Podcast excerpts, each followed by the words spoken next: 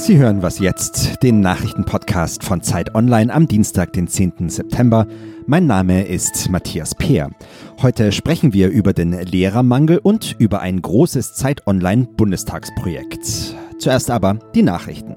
Vor dem geplanten EU-Austritt der Briten am 31. Oktober wird es keine Neuwahlen geben. Premierminister Boris Johnson hat das zwar gewollt, aber im Parlament hat er sich nicht durchsetzen können. Die Zweidrittelmehrheit, die für Neuwahlen nötig wäre, hat er in der Nacht zum zweiten Mal verfehlt. Dafür ist es ihm aber gelungen, das Parlament wie geplant in eine Zwangspause zu schicken trotz des Protestes der Opposition. Kurz vorher ist ein Gesetz in Kraft getreten, das einen No-Deal-Brexit verhindern soll. Johnson hat anschließend aber trotzdem betont, dass seine Regierung eine weitere Verzögerung des EU-Austritts nicht zulassen will. Drei Tage nach der Niederlage gegen die Niederlande hat die deutsche Fußballnationalmannschaft wieder gewonnen und zwar gegen Nordirland mit 2 zu 0. Es war die fünfte Partie für die Nationalelf in der laufenden EM-Qualifikation und der vierte Sieg. Die DFB-Auswahl übernimmt damit wieder die Tabellenführung in Gruppe C vor den punktgleichen Nordiren. Redaktionsschluss für diesen Podcast ist 5 Uhr.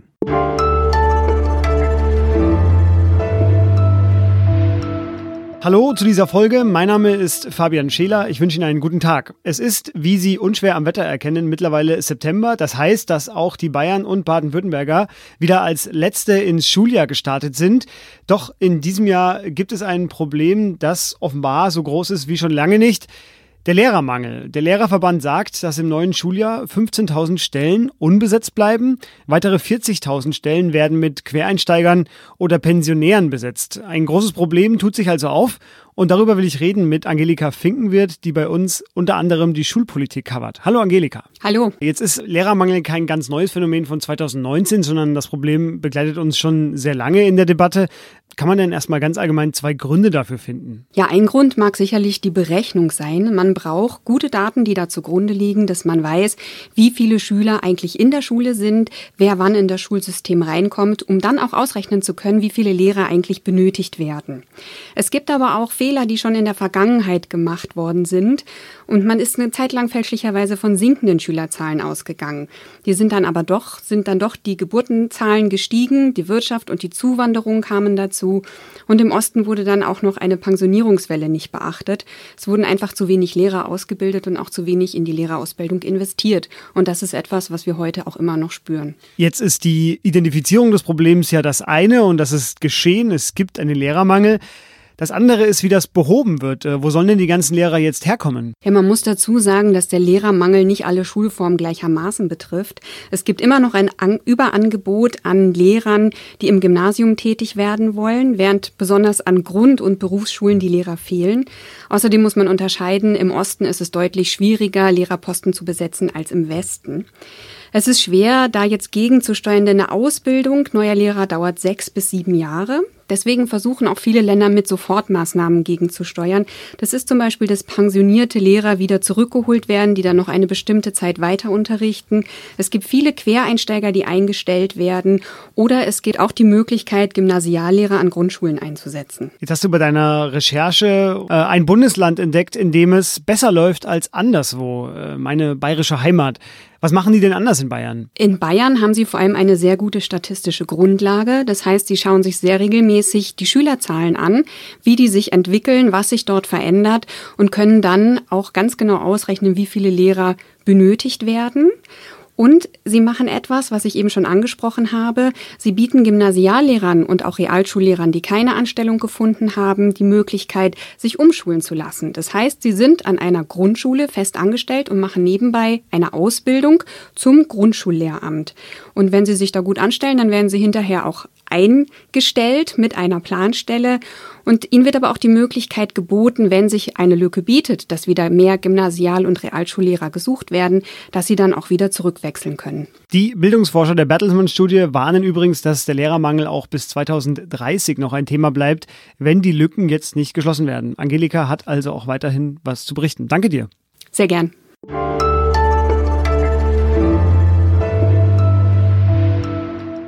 Und sonst so? Lego. Kennen Sie, hatten Sie sicher auch schon mal in der Hand. Doch können Sie sich vorstellen, wie es Blinden mit Lego ergeht? Eben.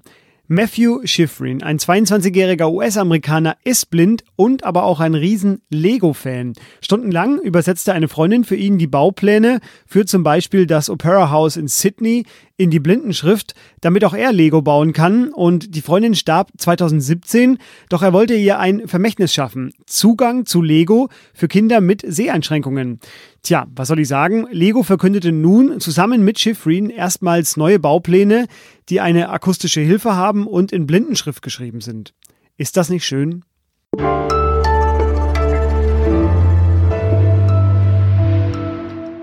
4216 Bundestagssitzungen gab es bisher. Mitgeschrieben wurden in den Bundestagsdebatten mehr als 200 Millionen Worte.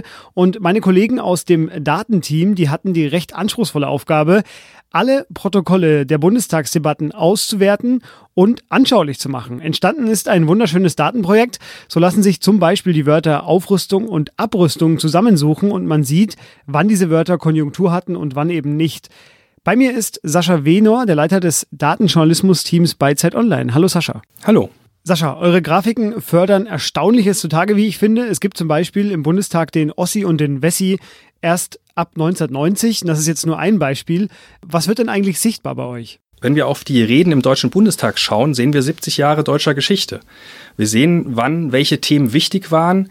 Wir sehen, wie Sprache sich verändert hat. Nehmen wir einfach mal den Suchbegriff Angst, Ängste. Da sehen wir, dass in den 80er Jahren die Deutschen besonders ängstlich waren. Wir sprechen über die Zeit äh, der Aufrüstung äh, des Kalten Krieges. Wir sprechen über Tschernobyl, wo jemand einfach Angst haben musste äh, um die eigene Gesundheit.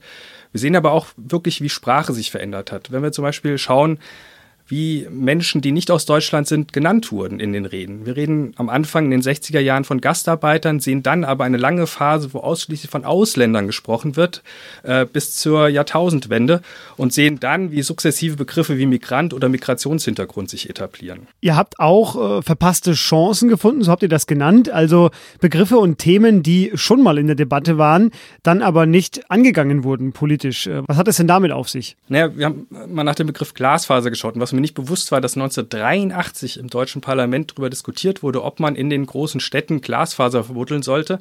Und ich bin dann mal in die Protokolle reingegangen und musste wirklich schmunzeln, wie damals eine Lobhudelei auf das gute alte Kupferkabel gesprochen wurde, dass man das ja alles nicht brauche und das bisschen mehr, was dann noch äh, absehbar war, das könnte ja ein Satellit leisten. Also wirklich äh, faszinierend. Oder auch die verpassten Chancen des Wohnungsbaus. Also wir reden heute in der Mieterkrise davon, dass äh, günstiges Wohnen nicht mehr möglich ist in Großstädten. Und man sieht richtig in dieser Kurve, Kurve, wie es einfach zehn Jahre lang kein Thema war und das merkt man heute in den Auswirkungen. Jetzt äh, habe ich schon wochenlang hier im Büro an der Wand bei euch äh, die Zettel hängen sehen. Ähm, war es denn viel Arbeit, das auszuwerten? Naja, bei der Fülle der möglichen Themen ist es erstmal, dass man Sorge haben muss, dass man den Wald vor lauter Bäumen nicht sieht. Also inhaltlich überhaupt ein Thema zu identifizieren, das wir zeigen, das wir erzählen wollen. Aber das ist das Besondere an diesen Projekten, dass es eigentlich im Hintergrund ein ganz großes Softwareprojekt ist. Also angefangen von den großen Aufräumarbeiten in den Daten, die Elena Erdmann geleistet hat. Äh, wir reden ja von einfachen Textfiles komplett und die muss man erstmal in eine Datenbank packen, dass sie wirklich durchsuchbar sind. Und das Besondere ist ja, dass wir unseren Leserinnen und Lesern ein interaktives Tool an die Hand geben und äh, das ist immer ein ganz großes Abenteuer für eine Website wie Zeit Online, wenn wir einen direkten Zugriff auf eine Datenbank äh, von unserer Startseite ermöglichen. Sprich, da müssen ganz viele befähigte Menschen die Datenbank so performant programmieren, dass sie nicht in die Knie geht, weil wir einfach viele zeitgleiche Nutzer haben. Also kurzum, ein großes Projekt mit ganz vielen Gewerken, die beteiligt sind. Das Projekt der Bundestagsprotokolle finden Sie unter www.zeit.de slash Bundeswörter. Und bei mir war Sascha Wehner, um mit mir darüber zu reden. Vielen Dank dir. Gern. Und das war was jetzt mit mir, mit Fabian Scheler. Schicken Sie eine Mail an wasjetzt.zeit.de mit Ihrem schönsten Fund in der Datenbank, wenn Sie möchten oder wenn Sie vielleicht auch Kritik haben oder ein Thema für uns haben. Sascha und ich, äh, wir freuen uns. Eine neue Folge dann morgen wieder. Tschüss.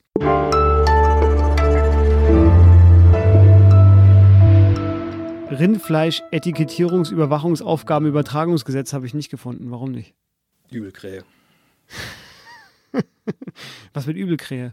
Das hat Herbert Wehmer mal zu einem CDU-CSU-Abgeordneten gesagt. Und das ist, findet man, oder was? Fünfmal.